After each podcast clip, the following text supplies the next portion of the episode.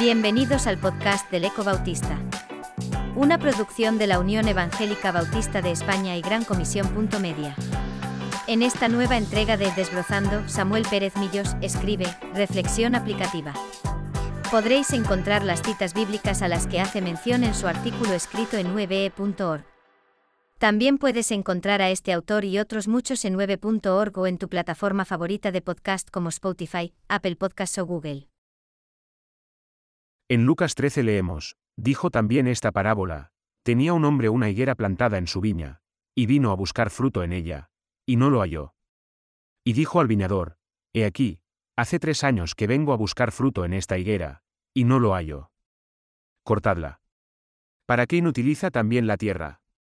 Él entonces, respondiendo, le dijo, Señor, déjala todavía este año, hasta que yo cabe alrededor de ella, y la abone. Y si diere fruto, bien, y si no, la cortarás después. Soy consciente de dos dificultades del texto. Es una parábola, por tanto, debe ser considerada como una ilustración sobre algo, sin asentar en ella principios doctrinales. Además, está dicha por Jesús frente a una situación espiritual de Israel. Un pueblo que adoraba a Dios con su boca, pero su corazón estaba lejos de él. Sin embargo, es una enseñanza aplicativa a la Iglesia, el pueblo de Dios en este tiempo, cuyos problemas espirituales son semejantes a los de aquellos. Tomemos el texto de este modo. 1. La situación. Se aprecia una obra de Dios. Actuando en gracia nos ha puesto donde no correspondía. Es notable que habla de una higuera, plantada en una viña. Así hizo con nosotros sacándonos de una situación de muerte espiritual, y trasladándonos a su reino, el cual nos ha librado de la potestad de las tinieblas, y trasladado al reino de su amado Hijo. Nos puso en terreno fértil, preparado, injertándonos en Cristo para que podamos llevar fruto. Nos rodeó de misericordia, y nos alcanzó en su gracia.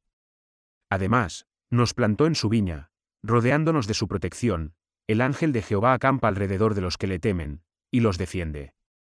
Todavía más, nos demostró su amor. No fuimos nosotros a buscarlo a él, sino que él vino a buscarnos a nosotros.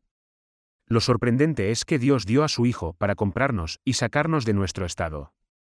Nos encontró perdidos, y nos pasó de muerte a vida. El precio que tuvo que pagar produce asombro, descendió a las partes más bajas de la tierra supuso el nacimiento del Salvador en pobreza, el tránsito por un camino de confrontación y desprecio, la muerte ignominiosa en la cruz, el desamparo, la burla, el dolor y la muerte. Todo esto lo hizo para capacitarnos, a fin de que llevemos fruto. El fruto que busca Dios es un compromiso de testimonio, fruto de santidad, tenéis por fruto la santificación. Busca fruto de amor, que os améis los unos a los otros, así como yo os he amado pone en nosotros su espíritu para que seamos conformados a la imagen de su Hijo. Un fracaso evidente, hace tres años que vengo a buscar fruto, y no lo hallo. Nada vale para los que simplemente tienen la apariencia de piedad, los que dicen solo Señor, Señor. Este es el propósito divino para nosotros, se dio a sí mismo por nosotros para redimirnos de toda iniquidad, y purificar para sí un pueblo propio, celoso de buenas obras. Pero, a pesar de nuestro fracaso, esperó un tiempo para la recuperación, hace tres años. Era un estorbo en la tierra, recibiendo sustento, y no dando fruto. La sentencia es precisa, cortala. Es la enseñanza de Jesús, el que en mí no lleva fruto lo quitará.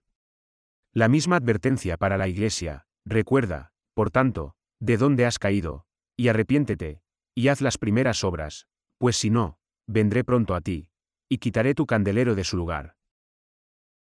2. La acción. La intervención de la gracia, déjala todavía este año. Jesús es nuestro intercesor a la diestra del Padre. A pesar de nuestras miserias intercede, porque ese es su admirable oficio, viviendo siempre para interceder por ellos. Es una operación de la misericordia. El Señor quiere ocuparse personalmente de recuperarnos viene a nuestro lado, y lo hace para nuestra ayuda, porque ciertamente el bien y la misericordia me seguirán todos los días de mi vida. La admirable petición del intercesor, déjala todavía este año. 3. La advertencia. Dios está dando a su iglesia, en tiempos tan adversos como los de ahora, una nueva oportunidad.